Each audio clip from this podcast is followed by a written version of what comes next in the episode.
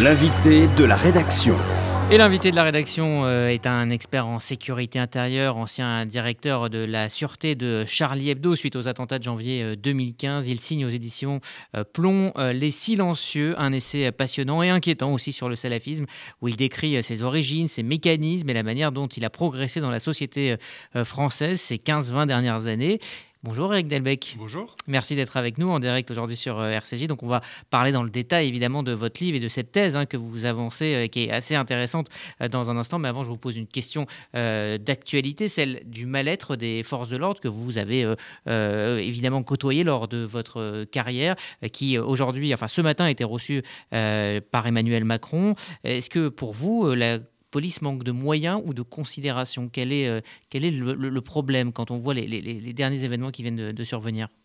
Bah, il, est, global pour moi. Hein. C'est-à-dire que certes, il peut y avoir des manques de moyens localisés, parce que moi, je ne suis pas tellement partisan de hum, dire il y a un manque de moyens en général. Il y a des endroits dans lesquels, effectivement, on devrait en avoir davantage, donc plutôt une réallocation peut-être.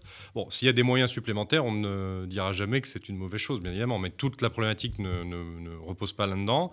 Il y a sans aucun doute un manque de considération, et quand on voit ce qui arrive à nos policiers, à nos gendarmes, il faut quand même euh, euh, rappeler ce que c'est que l'exercice euh, de leur métier. On a parlé pendant les mois qui sont écoulés à juste titre, euh, je dis bien à juste titre, euh, des soignants. Il faudrait quand même se rappeler ce que depuis des années, notamment depuis 2015, vivent les policiers et les gendarmes.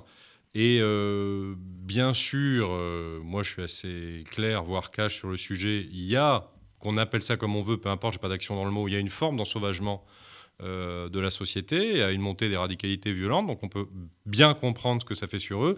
Et puis on a besoin maintenant d'une stratégie de sécurité intérieure euh, qui soit durable sur 10, 20, 30 ans. Mais on ne peut plus avoir des coups de, barre à droite, à gauche, euh, au milieu. Donc je pense que c'est tout ça qui ressentent comme malaise et ça doit absolument être traité. Est-ce que les débats, les polémiques anti-flics ces derniers temps n'ont pas dégradé encore l'atmosphère? Peut-être, alors moi j'y suis relativement euh, insensible parce que par exemple, pour prendre un exemple très concret, je, suis euh, très opposé euh, à toute cette fausse polémique sur les violences policières. les violences policières dans un État démocratique, ça n'existe pas. C'est ça qu'il faudrait que les, commentateurs arrivent à comprendre une, fois pour toutes. Enfin, souvent les gens qui sont sur ce thème sont assez idéologiquement caractérisés. Il peut y avoir des manquements à la déontologie, des fautes professionnelles qui sont sanctionnées. Pareil, les gens qui disent que les inspections générales de la police nationale ou de la gendarmerie sont des impostures ne les connaissent pas. Donc c'est très facile de, parler quand on ne connaît pas, mais ça fonctionne. Donc oui, il peut y avoir des manquements. Oui, ils doivent être sanctionnés, mais il n'y a pas un système organisé de l'État promouvant la violence. C'est ça que ça veut dire la violence policière. On n'est pas dans un État totalitaire. Alors on en vient à votre livre que je montre à la caméra si vous nous suivez euh, sur, euh, sur YouTube en, direct, Les Silencieux, euh, paru donc aux éditions Plomb. La thèse des Silencieux, c'est finalement de dire que les pouvoirs publics se sont trompés de combat en essayant de combattre le terrorisme, alors que c'est l'idéologie salafiste qu'il fallait combattre et prendre finalement le, mal à la racine. Vous dites que finalement le terrorisme n'est que l'instrument d'une idéologie, et c'est ce que vous expliquez. Oui, parce que je suis toujours frappé euh, par le fait qu'on parle du terrorisme comme si c'était une chose en soi. Le terrorisme n'est pas en soi une idéologie, c'est un mode d'action. Euh, il y a la guerre, il y a la guérilla, il y a le terrorisme, donc c'est des choses euh, techniques. Alors, hélas, dans le drame, mais c'est des choses techniques. Et ce qui compte, c'est de savoir quelle est l'idéologie qui va se servir de ce mode opératoire.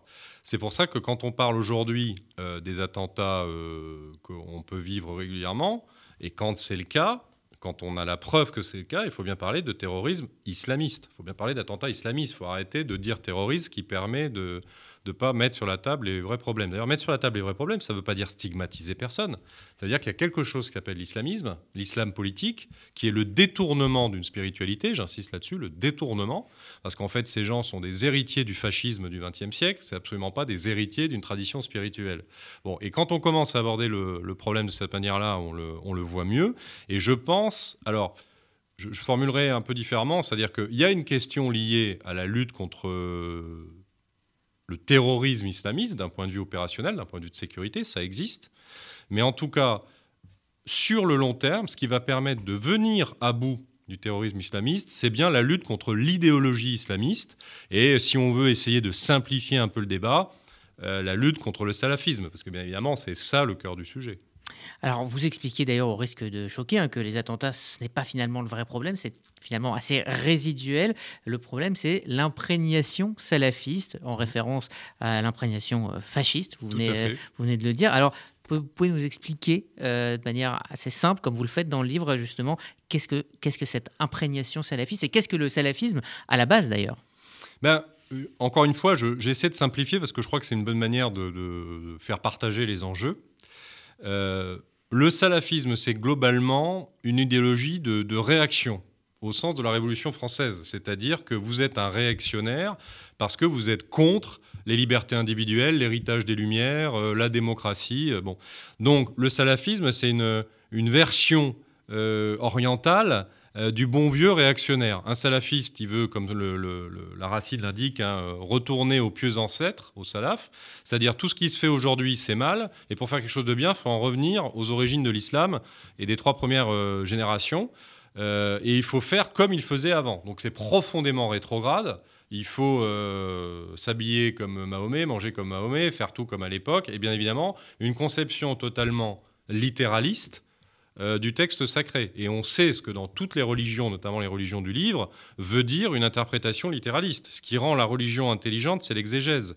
À partir du moment où on prend tout au pied de la lettre, ça devient juste l'enfer. Donc le fond de l'idéologie salafiste, c'est ça, mais en y ajoutant une part d'intégration de la modernité. C'est ça qui est paradoxal.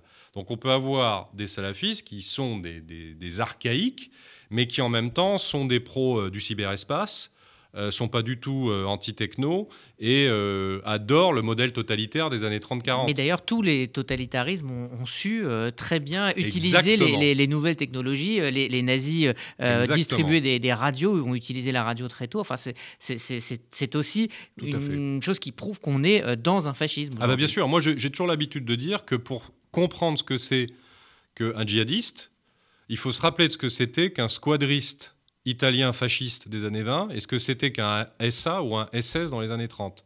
Et là, on comprend qu'on a affaire avec un djihadiste. Alors, la semaine dernière, on recevait ici même euh, Jean-Pierre Robin qui a consacré un, livre euh, à la radicalisation dans l'école euh, cette fois. Et, euh, et, il nous parlait euh, effectivement de, de, ce, même sujet, c'est-à-dire d'une bataille au sein même de l'islam, qui, qui, qui, ne fait finalement que, que démarrer entre un islam, vous dites, hein, vous dites d'ailleurs, c'est une version contemporaine du totalitarisme qui essaye d'étouffer un islam de la réflexion. Et, et, et finalement, c'est ce à quoi on est en train d'assister, c'est-à-dire donc une, un combat entre, entre deux visions d'une même religion, en tout cas entre un, dévoiement de la religion et ceux qui veulent la faire progresser. Oui, alors je, suis tout à fait euh, d'accord euh, avec lui. Et, je partage totalement les thèses de, de Birnbaum, qui avait fait un livre euh, au, seuil, je crois, Un silence religieux. parce que cette thèse, elle est extrêmement féconde et elle repose sur un basculement total des, thèses de Samuel Huntington. Contrairement à ce qu'il prétendait, pas un clash des civilisations entre les civilisations, il y a potentiellement des civilisations malades dans leur propre sein. Et il y a un combat des civilisations à l'intérieur de chacune de ces aires de civilisation. Et pour ce qui est du Moyen-Orient, il y a clairement une opposition entre les tenants d'un islam spirituel, donc ce qu'on disait, reposant sur l'exégèse, le progrès personnel intérieur, le fait de vivre sa spiritualité à titre individuel et collectif, et ceux qui en font une arme politique. Alors de ce point de vue-là, euh, il faut aller plus loin. Il y en a qui sont vraiment les héritiers de la spiritualité, bah, ceux qui essaient de construire un islam des Lumières, et il y a ceux qui sont vraiment des gens qui ne sont pas des spiritualistes et qui se servent d'une religion pour un projet qui est politique. Je vais quasiment dire, ils se moquent dans le fond de l'intention spirituelle euh, véritable d'un chemin euh, de sacralité. Alors, euh, vous cassez finalement les idées reçues aussi sur les loups solitaires, et puis vous dites aussi que c'est une erreur de penser que les terroristes inspirés par le, salafisme sont des simples imbéciles, faciles à manipuler, comme, comme on le dit assez souvent. vous rappelez que Mohamed Atta, qui était l'un des pilotes des avions du 11 septembre, avait un doctorat, et que finalement, on en est à un cas où la foi, ou en tout cas l'embrigadement, dépasse la raison de gens qui sont finalement très intelligents. Alors, ce n'est pas le cas pour tout le monde. Euh, c'est-à-dire qu'on euh, a des populations diversifiées, des profils diversifiés, et que généralement ceux venus du Moyen-Orient ont un niveau d'éducation, une conscience idéologique beaucoup plus euh, achevé. Donc on a une tendance à aller vers ce qu'on appelle terrorisme islamiste, low cost, de proximité. Mais globalement, en tout cas, comme modèle heuristique, épistémologique, comme modèle de travail, il faut arrêter de partir du principe qu'on n'a que des abrutis. Alors, effectivement, bon, quand on a celui de la rue Nicolas Appert, euh, qui est même pas capable de se rendre compte que Charlie est plus là, bon, on n'a pas à faire un modèle euh, de fort en thème, c'est clair. Mais il faut partir du principe qu'ils sont pas tous idiots et que euh, le, le, religieux a de l'autonomie. on peut être totalement laïque, ce qui est mon cas, et reconnaître qu'il y a une force autonome dans le spirituel et qu'il faut être à l'écoute quand les gens disent avoir une motivation religieuse. Mais encore une fois, elle est instrumentalisée. Je, suis cohérent avec mon propos précédent.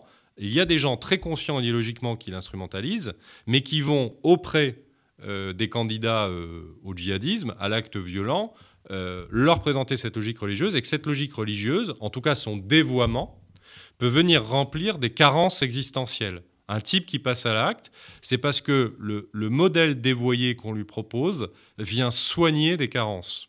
Et c'est ça qu'on doit comprendre. Alors, ce livre s'appelle donc Les Silencieux. Il évoque euh, la progression à bas bruit euh, euh, de ce qui, pour vous, mine la société française depuis plus d'une quinzaine d'années. Vous donnez de nombreux chiffres, de nombreux exemples. Vous dites, par exemple, que les services de sécurité recensent 90 lieux de culte salafistes sur finalement les 2500 lieux de culte musulmans en France. C'est finalement très peu et ça prouve finalement le côté minoritaire de, ce mouvement. Mais vous, soulignez aussi que c'est deux fois plus qu'en 2010 et cinq fois plus qu'en 2020. comment euh, ces euh, mosquées n'ont pas été repérées, elles sont surveillées. Euh, pourquoi elles sont encore en activité et elles arrivent encore à se développer? Oui, alors d'abord sur les, chiffres, en plus, c'est ce qu'on arrive à répertorier. Hein. Ça ne veut pas dire qu'il n'y a pas des lieux qu'on ne connaît pas dans lesquels se diffuse l'impression salafiste. Ensuite, il y a une claire différence très très bien démontrée par Mohamed Sifawi à savoir qu'il y a cette réalité physique et la réalité digitale, virtuelle. Et que, en revanche, en tout cas, Mohamed a fait ce, travail, il y a au moins 60% des ressources sur Internet liées à la requête islam qui tombent sur des ressources digitales euh, numériques euh, salafistes. On en revient à ce qu'on disait tout à l'heure. Donc un dévoiement absolu. Voilà. Et bien évidemment, après, la question, c'est l'un des avantages, c'est le bon côté de l'état de droit. C'est qu'on ne peut pas fermer, par exemple, un lieu de culte euh, ou une association, ou comme ça, euh, parce qu'on a décidé. Donc il faut des preuves. Et de ce point de vue-là, l'État a plutôt bien, évolué, depuis plusieurs années, et on va vers des dispositifs permettant, à travers le travail sur ces associations, lieux, etc., dont on suspecte euh, une idéologie salafiste et une, une contamination d'idéologie salafiste, de les avoir parce que moi j'appelle le syndrome Al Capone. On ne peut pas t'avoir Al Capone sur les nombreux meurtres dont tu es à l'origine, donc on va te serrer pour fraude fiscale. Donc les associations, les clubs sportifs, euh, les associations culturelles, etc., euh, où finalement on ne sait pas bien comment prendre le problème, on va vérifier qu'ils appliquent la législation sociale, financière, euh, de sécurité, etc. Et comme ça, on peut en venir à, bout, faire des contrôles, etc. Ça me paraît assez subtil et moi je suis pour l'application de cette logique de guerre d'usure vis-à-vis de ces gens, puisque finalement, il faut les fatiguer. Alors mettons-nous en mesure de les fatiguer. Alors vous euh, parlez aussi euh, de, euh, cette, de, ce procès quasi systématique que l'on fait au service de renseignement à la suite de chaque attentat en disant mais il était fiché S et pourtant on n'a rien fait. Alors vous rappelez évidemment ce que c'est que la fiche S. Pour vous, vous dites finalement que les, les, attentats sont, sont, un, résidu de l'énorme travail qui, qui est fait. Oui, tout à fait. Parce qu'à chaque fois, chaque fois, chaque fois, on demande des comptes et on veut faire rendre gorge au service de sécurité et de renseignement. Bien sûr, on peut toujours progresser dans la vie, mais en l'état de leurs ressources, des compétences, etc., on a des services de sécurité qui font leur maximum. Et de temps en temps, il faut rendre à César ce qui est euh, à César. Euh, ils ont euh, des emplois du temps pas possibles, ils ont des charges de travail pas possibles. parfois, ils sont livrés à leur expérience, parce que pour savoir parmi des milliers de gens dangereux sur lesquels il faut miser, c'est quand même extrêmement difficile. Quand on se rend compte qu'on a à minima 10 000 personnes qu'on suspecte de pouvoir être dangereuses, et qu'on sait qu'il faut 15, 20, voire 25 personnes pour surveiller une seule personne, par rapport aux effectifs en théorie qu'il faudrait, ben, ils sont très peu. Encore heureux qu'on n'a pas trop ces effectifs trop nombreux, sinon on serait dans un état policier. Je ne le souhaite pas. Donc il faut arrêter de dire que nos services de sécurité euh, font, des, font des erreurs. Globalement, ils en font quand même euh, relativement peu. Et il faut se rappeler que c'est un combat sociétal. C'est-à-dire que tout le monde doit participer à ce combat. euh, en étant vigilant sur les comportements, en faisant le travail qu'il y a à faire, on en parlait tout à l'heure avec son livre sur l'éducation euh, nationale. Voilà, c'est ce que je pense que l'on doit comprendre de manière forte, c'est qu'on vit un combat sociétal, non pas un combat dans lequel la seule réponse sont nos forces de sécurité. Et de là dérive une chose qui m'est chère, c'est arrêter de considérer qu'on a affaire à des salafistes quiétistes, politiques ou djihadistes. On nous amuse en nous parlant des salafistes quiétistes. C'est comme si on, disait qu'il y a des extrémistes modérés. Ça n'a pas de sens.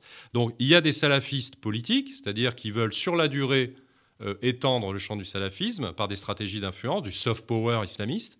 Et il y a les salafistes djihadistes qui prennent la violence. C'est tout.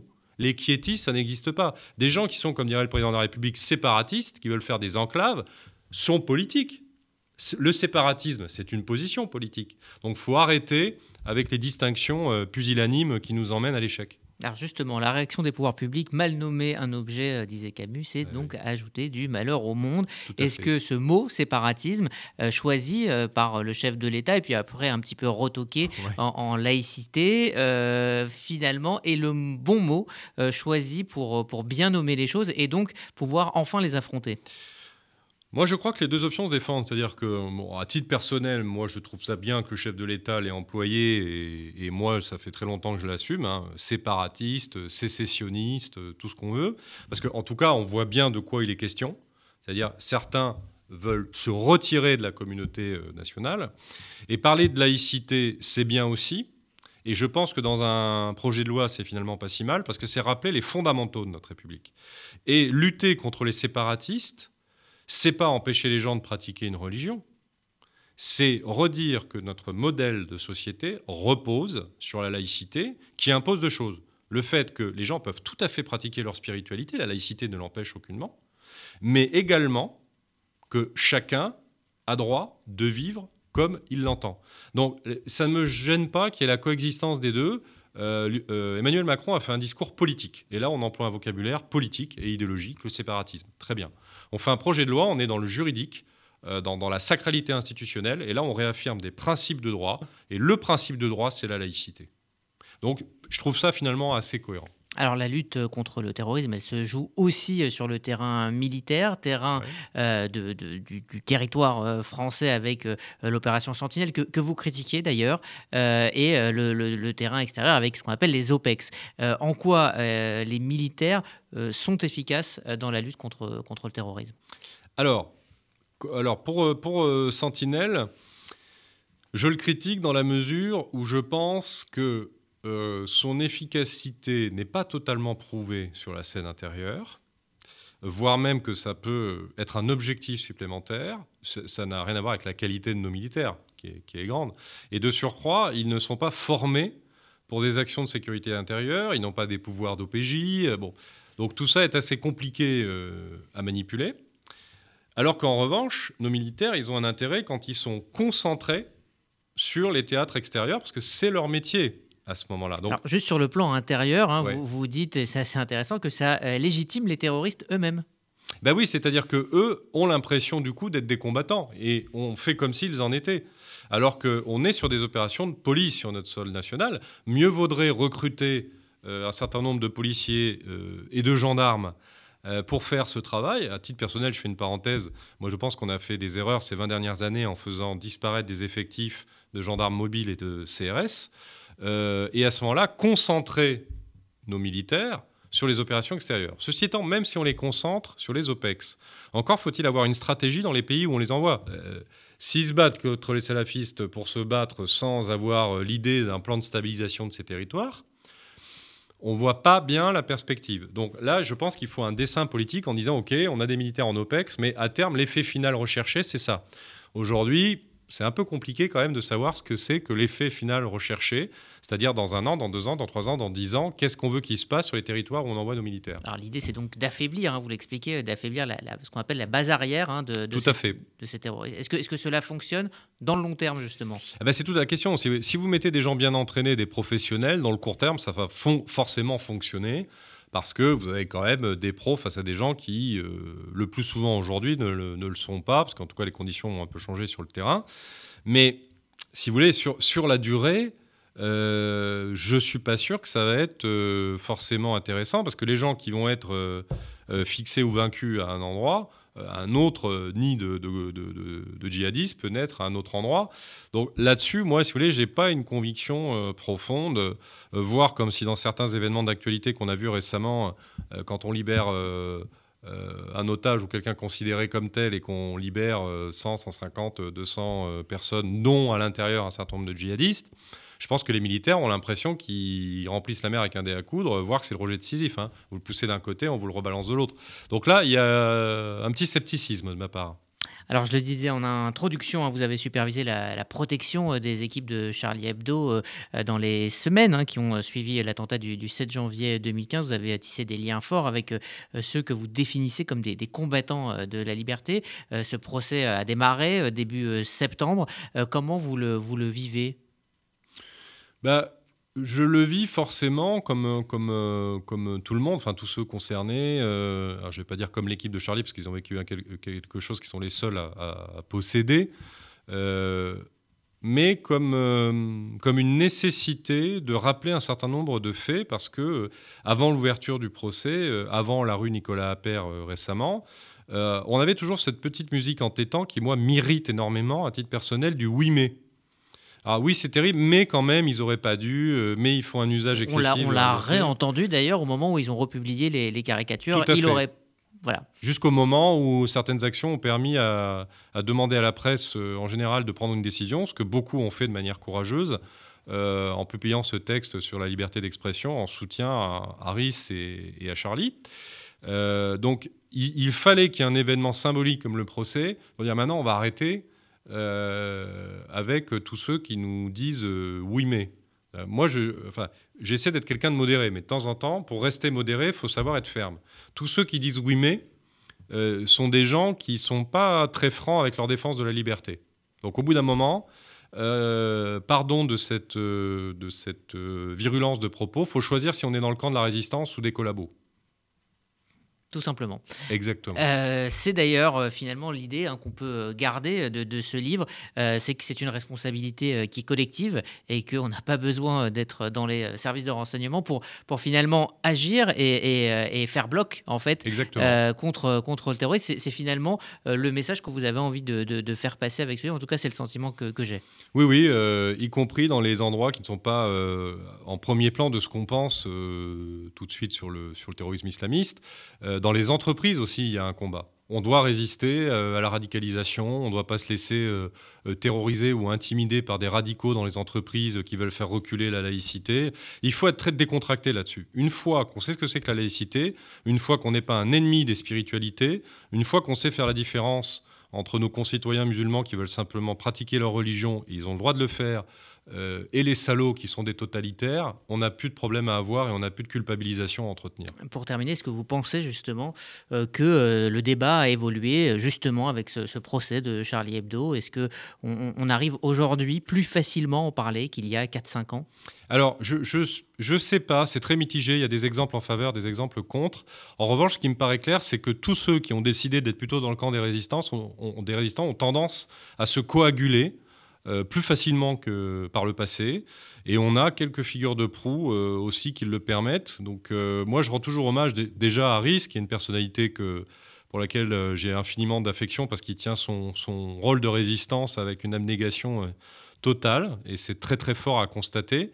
Des gens comme Philippe Val aussi, qui est, un, vraiment un, type qui a beaucoup de, de- de courage, ou Mohamed Sifawi. Il y a comme ça des fédérateurs. Euh, Il faut de plus en plus euh, se vivent tous coaguler. sous protection policière, cela dit. Oui, euh, mais alors, vous savez, bon, moi été directeur sûreté de Charlie, donc pour mon compte, j'ai aussi, euh, j'ai aussi réfléchi euh, euh, aux risques, euh, à l'avenir, ou, ou parfois à la possibilité d'absence d'avenir. Donc je crois qu'il vient, il vient toujours dans la vie un moment où il faut se mettre en règle avec soi-même et savoir ce que l'on veut faire.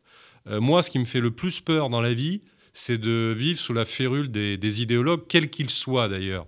Euh, le totalitarisme, le politiquement correct de la pensée, tout ça, ça, me fait horreur. Et donc, je préfère euh, rire et parfois avoir peur avec Rhys, avec Philippe Val, avec tous ceux qui ont encore ce tempérament gaulois et, et désinvolte. Euh, plutôt que d'aller me cacher avec ceux qui sont des ennemis de la liberté. Merci Eric Delbecq. Donc je rappelle votre livre Les Silencieux aux éditions euh, Plomb euh, pour apprendre évidemment énormément de choses sur la manière dont le salafisme a progressé ces 15 dernières années, puis avec des pistes de réflexion pour savoir comment sortir de, de, cette crise Merci Eric Delbecq d'être venu. Merci à vous de nous avoir écoutés. Dans un instant, les programmes d'RCJ continuent. Quant à moi, je vous retrouve demain à à 8h pour l'info. Excellente journée à toutes et à tous. Retrouvez l'invité de la rédaction sur radio-rcj.info.